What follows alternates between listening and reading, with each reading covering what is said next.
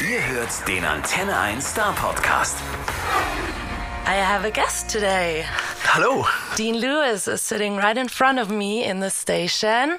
I'm very glad that you're here. I'm very glad you made it. Thanks for having me. This is the first. This is the first interview that I've done in, in, in person in like two years. It's No been, way. It's been just because of COVID. Yeah, it's just so I'm very excited to be here. The first in Germany or in general? The first, like I've done Zoom stuff, but but never like in actual um in the actual studio. It's so cool to actually be looking at someone and talking. It's That's new. cool. That's Very cool. I like it a lot more than uh, Zoom calls. I know it's it's it's it's been a weird weird couple of years, right? But I'm I, I've, the Zoom things is just yeah out of control. Where did you just come from?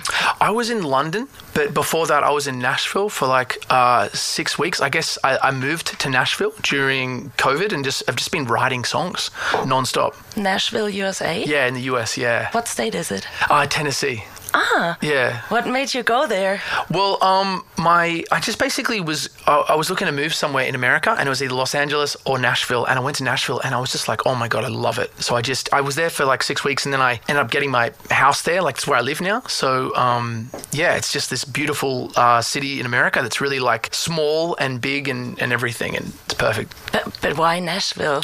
I think the people are very friendly. There's a great music scene. Like it's very there's like a lot of producers and stuff like that, and it's just growing so fast. But everyone's just so friendly, and uh, and I like it. That's perfect. It's really nice. Yeah. You're from Australia, right? yes, from Sydney. From Yeah. Sydney. Yeah. But for how long have you not been living there? Well, I mean, I was touring for four years. So, you know, this was, I think I put my first song out five years ago. And ever since that time, I've been on the road. So I really haven't had, I haven't been living anywhere for until COVID kind of happened. But yeah, so I guess the last five years, I've kind of just lived on the road and now in America. Um, but I was living in Sydney for my whole life before that. So I think that's why I understand you pretty good because I'm not used to speak Australian English, but I understand American English a lot better.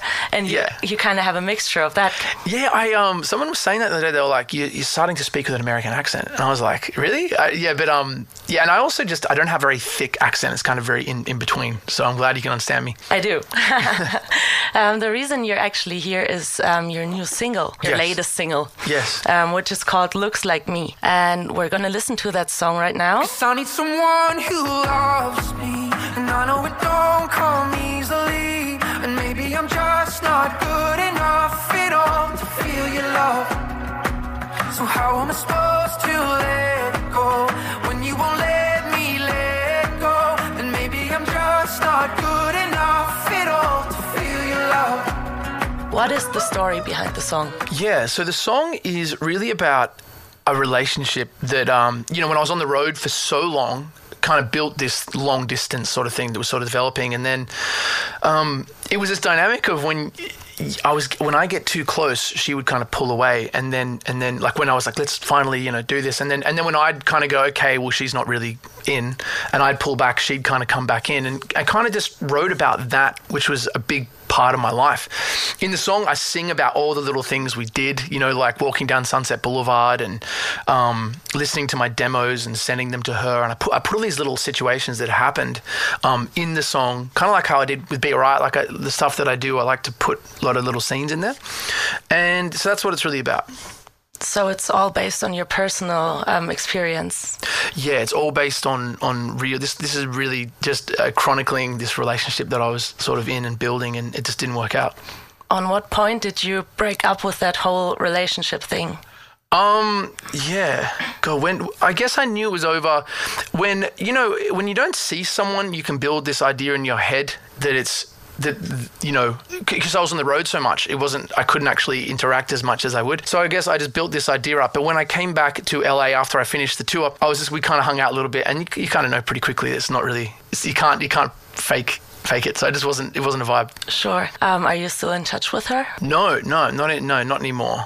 But uh, yeah, no, not talking to her. But the song came out of it, so that's good, right? That's, uh, That's perfect. That's, Yeah. that's the best you can have out of such a bad um, situation or relationship. Ex- exactly, but it didn't. It didn't end horribly. It's all. It was all good. You know what I mean. So, um, she actually likes the song, so that's a good. good That's that was my next question. Does she know about the song? Yeah, she did. I sent her like a demo of it back when we were like talking, but it wasn't as like a here's a song I wrote about you. It was like in a friendly in a friendly way. So, but she loves the song. So, So there is a new single. Does that also mean that there will be an album soon? Yeah, yeah. yeah. So I used the time off with COVID to just write. So I've got I've like written I think there was like 25 songs or something like that that have that I've written and recorded most of them. So it's really been I think a lot of artists were like holding back because you're like oh we can't tour and if you can't tour there's no real point in putting out music at least for me because that's such a big part of it for me. But um I use this time just to write so much stuff and there's so much stuff. It's like what's next, what's next, and um it's exciting to have to come out of this period as things start to sort of open back up and to have so many options. And I'm so excited for everyone to hear all the stuff that's coming and seeing the reaction to looks like me. It's been so good. Is Corona also an issue on the album, or what is the main focus? What what topics are you singing about or writing about? Yeah, um, there's a lot of self-reflection.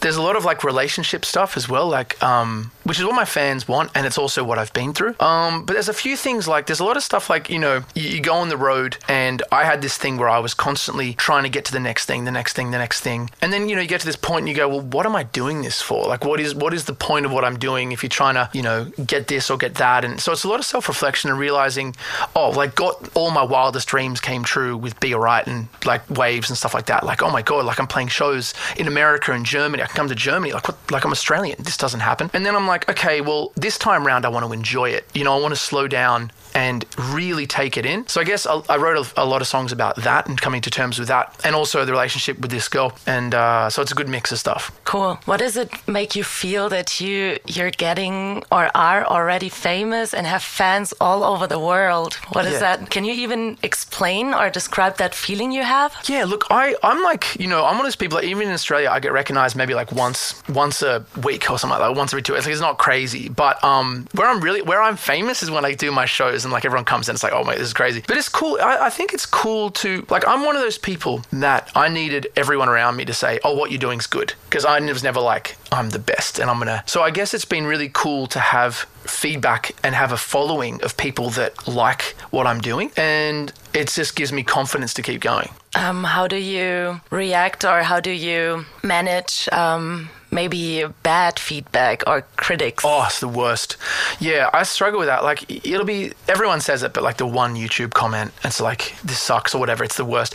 I actually don't get a lot of hate with my songs, which is actually kind of cool. Um, but I actually really have been off. Like, I do a thing where I check my socials like once a day now. So like 6 p.m., I'll just quickly look over everything and like, um, I like reply to like the comments, but I don't look at like, I mean, there's the there's the odd comment that's kind of negative, but I don't look as much as I used to. Um, it's really a thing that's like it's a trap getting stuck on social media when you're constantly looking. It's like I want to be someone who creates stuff, and I think the more that I look at stuff that I've done, it's like I'm consuming or I'm not thinking forward, and I also just feel worse. So the way that I've combated it is I just don't look as much, and I'm just sort of focused on what do I have to do today, and it's a real struggle because it's so addictive, um, social media. So that's just for me one thing that I've done. But still, social media is really important for artists right now. Yes. When there was uh, magazines before, Yes. this is actually the new way of magazines, right? Totally, yeah. With TikTok and everything, I mean, I make sure I'll make videos and post them, and like we, I really think about what we're doing, and I try to think about video ideas or photos every day. But when it comes to the, which is so important, as an artist, you have to be doing it. But when it comes to the actual feedback, I think it's not, it's not so. In, I feel like it's like you put something out in the world, you try really hard, and then now you just let it go. And at first, when you first start, you look, and now I just don't look as much. And uh, I think it's that's been helping a little bit. I think so, yes. But do you consume social media actively yourself, not just looking at your own comments or direct Yeah. messages, but Yeah, for sure. I like. I mean, it's also good to see what everyone else is doing. Like, you know, there's all this trends and stuff like that. But um, more and more, I do it less and less. So um, yeah, I'm I'm not looking at it because you just get you go down like the, the it's like a hole, black hole of just you know TikTok video, TikTok video, and it's like you go in an hour and it's like you feel more anxious and it's, you've wasted your your time. So I'm trying to get off it. if it would be possible to um, not be on social media but still become a really famous artist, would you not be on social media? Yeah, I think I think everyone would because it's such a it's just such a, a time waste. But you know, it's good to it's good to have fans and it's good to have them to have a place they can go and, and, and get to know you. So that's really that's the real positive of it, and um, which I'm grateful for. Perfect. Your breakthrough song in Germany was Be Alright. Alright, yes. Be Alright. Have you ever imagined that you, or that this song in, in specific could go so, so, so big? Yeah, it was crazy. It was, you know, we we had I had Be Right like I wrote it so long ago and I had recorded like four versions of the song and we all knew, thought that was the big song like um it's actually been the you know when you first start like a lot of artists will be like they, they talk about how they release a song and they were like it was just some bonus track and then it went huge. No we were like this is the big song. Let's you know and my record label planned it really well and like it, the song came out well and and then all of a sudden it, it was very quick. It started to catch fire.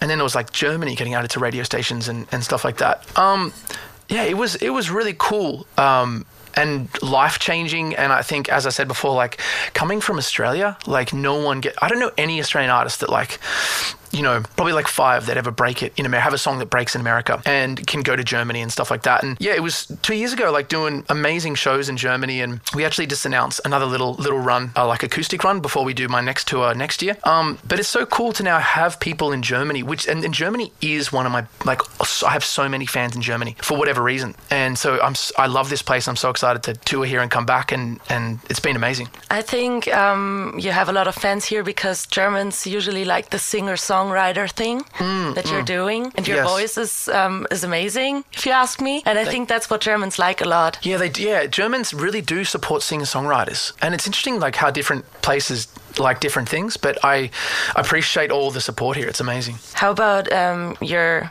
your status in, in America? Are you as big as in Germany? No. Um, no, not in America. Um, what is it? I, would say the biggest place I'm. It's Australia, Canada, and Germany are my biggest kind of places.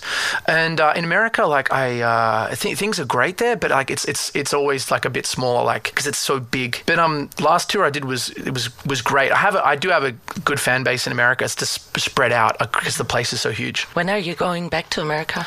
I think I go back uh, in a month in a month or, a month and a half after all the, the little tour I'm doing, and then I go back, and then um, yeah, and then I'm back there for Christmas. So perfect. Is your family over there? No, they're in Australia. Oh, but, but um, still being... i might go back. To, I think I'm going back to Australia like in January. Ah, okay. So yeah, I'll be back perfect. there. Yeah. I was like, why is he in Germany during winter when there's summer in Australia? I know. you live in uh, in America, so that yeah, exactly, exactly. Yeah. um, you said you were always on the road, like for four years. Yes. Um, since Corona, you couldn't any, yes. any longer. Yeah. How was that for you? Well, it was great for writing. So, you know, I think a lot of people you know, it struggled with it, and, and I did too, but I really just dove into writing. And weirdly, it sort of coincided with me coming off the road. I just finished Be Alright and everything, and then it sort of started coming up. So it was kind of like I was supposed to probably take a year off anyway. It just kind of extended to another year. So I guess I just wrote like two albums. That was my, my goal, was like write two albums of stuff and then pick the best songs and put those on, on one album. So I did struggle. Um, it was weird coming off the road when you're touring for five years and then it's like there's nothing to do. Like, like, you know, go away and just have your own time. But I just kind of, I really got into stoicism and, and, and I took some time off and I just wrote. What was that, stoicism? Yeah, like just the idea of like, you know, because it was so stressful on the road last time of trying to let go of all expectations and just um, so I, I, really got into that like you know just um, trying to get my mind right for the next time to kind of really take it in. Because you know before be alright blew up like I, I, moved in with my nan like a, a, while ago my grandma to save money and give it to actually try this. And so when be alright blew up I was like all right well I know what it's like to to be living with my nan and have nothing, and like I don't want to go back to that. So I spent every every day was like trying to get to the next thing, the next song, the next the next city, and I didn't take any of it in. So I was like, this time, and, and then with coronavirus, it was like, oh wait, it hit me. I'm like, did it all pass me by? Like, or oh, am I gonna am I gonna be able to play shows again? Like, what is? And so um so I kind of was like, okay, next time if if I get to tour Germany or, or do anything, really take it in. So that was the big. It was a time for me to figure out like, oh man, this is you were so lucky and appreciate it if it comes back. Yeah, perfect. So during Corona, you did a lot of self reflection. Yeah. And write a lot of songs and all a that. A lot of songs, yeah. What else did you do? Um, I played a lot of Call of Duty, a lot of Call of Duty on Xbox. Um, I I basically, you know, I, am really boring. Like all I do is play Call of Duty and think about music. Like that's literally all I do. And then I, I went to, and then I obviously went to Nashville. Um, but I'm not really one to go and see places like museums. Or I just literally have just been writing, writing and playing Call of Duty. That's it. it's really boring. And now you're back on the road. Now I'm back. No Call of Duty. Happily. Happily. Oh, it's so good to be back. Like yeah. it's it feels like wait, is this real? Am I really here? Yes, you are. Yes, I am. I could tell. um, yeah, talking about being on the road. Um, are you? You already said that, I think. Um, going on tour. Yes, yes. So I'm doing like a little tour um, the next month. It's like oh, three weeks. It starts in London, and the German show is sold out within like it was like an hour or something, which is really cool. Um, and it, I did a show in New York. I did a, like a little. It was really just a little showcase show, but we did like a small show in New York, and it sold out so quickly, and it was so cool to see people's faces again because you you start to wonder have people forgotten about me, and then sometimes I'll think that, and then I'll be like, um, and then you do the show, and they're like, no, they're singing every song. They were singing, even they're singing the new song looks like me. They're all singing it, and it had been out for four days then, which is so cool. But you sometimes feel like, oh, have people forgotten about me? And then I feel good because I think I've got so many songs, and like I'm so proud of them. So I'm like, nah, wait till they hear these, and seeing everything come back to life and start to grow again since I put the new song out is so exciting. That's beautiful. Yeah. When is your um, album release? I don't know when it's going to be out. Um, we're just actually talking about that now, so we're trying to figure it out. Ah. But the song, the songs are there. It's just like when are we going to put it out? When's the next song? And all that stuff is. We're literally talking about it today. So Oh, cool. Yeah. What kind of music is on there? Is it more like the things we already know of you, Yeah. the singer songwriter, but looks like me is a little more fired up? I'd Yeah, say. yeah, yeah, yeah, yeah. Right? Totally. Um, yeah. So the thing is, I think for me, I just really follow what I like. Like, I'm, I'm not really one to go like, I'm gonna write a song like this. You know, and I think one thing that I tried to do on my because I've seen a lot of artists on their sec because I've only put my first album out. This is this is going to be the start of my second album from like this song, and it's like you know, uh, a lot of artists I see them they go like they go crazy different and it's it's good for them. But for me I'm like I I, I want to go more into what makes me like unique in whatever that is. And so I've tried to figure out what is me and really tr- trying to dive into that and then put some songs out like looks like me which are kind of like me stepping outside my comfort zone. So I tried to do a little bit of that and then I also did a little bit of me just really going more into what what makes me like why why am I what am I good at? Because I'm bad at a lot of things but what am I good at? What is the the thing that is defining. So I'm trying to really kind of almost step more into that as opposed to go out. What do you think you're bad in? Oh, like, okay, so I mean, if I try to write certain kinds of songs, they sound horrible. Like, for whatever reason, my voice suits this style, but sometimes I'll, if I'll if I'll try to do something crazy, it just it won't work. So yeah, so I'm, I'm bad at a lot of things. So a lot of kind of music I can't do, but I but I know what I'm good at. You know. Okay, then you should stick with that. Exactly. Yeah. Exactly. Has it actually always been your biggest dream to become a famous musician? Yeah, I mean, I just love writing songs. I just love it, and it was never like the fame. Like I'm not really. It's it's fame as a recognition of good stuff has always been great, but I always wanted. I think it's always just trying to prove that I'm good at something. I just wanted something to say. Oh, like I'm worthy of being. I'm, look, look, look what I can do. Look what I, I can do this and be. I'm good at it. That was the driving force with it. And because yeah, it's like you. And I think everyone's you've got you, everyone's got their thing, and you got to find it. And there's one little thing I'm good at. And I'm trying to like prove that. I, but I also now it's just like that's the start. That's where it starts, and the urge starts to, to do that. And then and then you just get obsessed with the craft of it, and then it's fun, and then it's like a challenge, and then it's all you think about is every day is like how can I make this great, or like what kind of drums, or what's the next lyric. It's just like a challenge. It's so exciting. When and how did you start making music? I started, um, my dad, he got me guitar lessons when I was young. And then I, I really was just, I think I was like, I started really late. Like I was like 26 when I got a record deal, I think I was. Like it was late. Like I, I was working in another job. And so I was just writing songs on the side. I was a sound recordist with the, the guy behind the camera. And I was just like writing songs just for fun. And then um, my best friend passed my demo on to Leonie uh, who's sitting there, and she basically got me a publishing deal, and then managed managed me, and then all things just started going crazy. That's how it kind of started. It was literally my best friend. I was never one of those people that was like showing everyone my song, being like, "Sign me, sign me." It was just like I was like, I wrote this song, my friend passed it on, and then that's how it happened. How did you two meet? So my she, Leonie was on a boat, and my best friend was on a boat, and he called me, and he goes, and he goes, "Oh, there's a girl who, who's a manager who does music um, management, and I'm gonna show her your demo." And I was like, "Yeah, awesome." And then she just called me the next day, and then that's how it started. So um, and then and then everything started to happen because That's, that's odd. it was really odd. Like, yeah, most people are like, you know, sending demos out to everyone and like playing and and I just never I I just was like now I know that I'm good at what I do. But back then you think you think I didn't know if I was I thought I was like I think there's two kinds of people. There's people that think they're amazing, like I'm the best, and then there's people who are like, ah, I did this. Is it? I I don't know. Is it good? And I was kind of more in that camp. So when my friend passed it on, and then all of a sudden industry stuff started happening. I started getting like a record deal, and then like I was like, oh wow, this is really quick. And then, but it's, yeah, it's a, more of a unique way to do it. It sounds like like fate, actually, to me. Yeah, could could be. Right? Could be.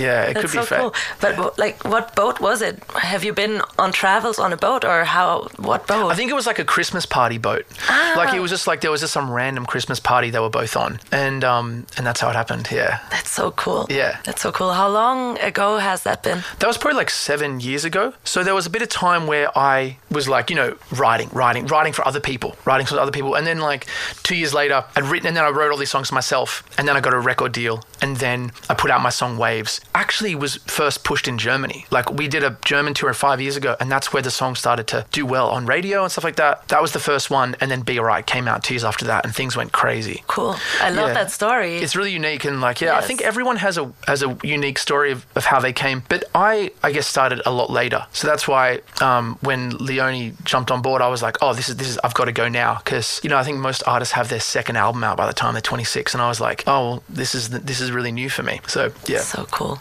Really cool. Okay, I have a little change in topic. Um, what is your number one happy song? Oh, number one happy song. Hmm. So what song do I listen to when I'm happy? Um, yeah, or to get you happy. to get me. Oh, um, there's a song by uh, this girl in America. I just heard it, Lainey Wilson. She has this song called uh, "Things." Uh, no, man, things a man ought to know. And I like, I, I'm not into country music that much, but I'm getting into it now. I actually live in Nashville, and it makes me feel so happy. It's just like this, like the banjo in there. I love it. It's so good. I'll totally listen to that You later. should. It's amazing. It's a really good song, actually. I'm excited.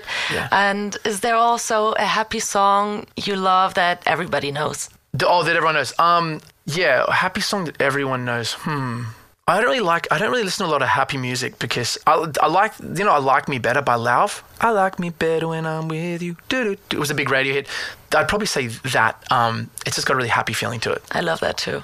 It's a great Really song. good. You said you don't really listen to happy songs. Yeah. What do you listen to? I just I, I I listen a lot to try to open my mind to like new new stuff, but also just I get obsessed with an artist and I'll just like keep listening non-stop. Um, one that I'm listening to a lot is Zoe Wees, um, who's German actually, and I've been I've been talking about her for so long because she's amazing, but she keeps putting out amazing songs. I love listening to her stuff. Have you listened to her new album? I, I've I've listened to um, so many of her songs. Uh, Control, I love. The new one she did with uh, who was it? It was um, she did one with Tom Walker, which was great. I love that. Um, but Control is my favorite song of hers. She's just incredible. Yeah, she is. She is. What's your favorite artist or band? Favorite artist right now? Um, oh, that's a tough one. I'd say um, my favorite band. I mean, it's always been Oasis, so I always like go back to them. Um, but right now, to be honest, it's probably probably Zoe. I'm like just yeah, like just obsessed. That's cool. Listening on repeat. So What yeah. an honor. Yeah. But have you ever met um, Noel Gallagher? No, no, no, no, no. Is that, is that one of your biggest dreams? No, no, I'd hate it. No, because he'd like, nah, he'd be like, nah, he'd just be like, get a haircut or something, you know. But um, he even says like he's just one of those guys. He just he says it how it is. So I, I you know, when they always say don't meet your idols. So I'd always just rather like watch from afar. Okay. Yeah. Gotcha. I don't think I have any further questions. Well, thank you. It was a pleasure to meet you. It was a pleasure to talk to you. Really nice to Really talk to you. time. First interview I've done in real life in so long. So thank you for having me. I hope it was good for you. It was great, great. Perfect. Thank you. Bye bye. Der Star Podcast bei Antenne 1.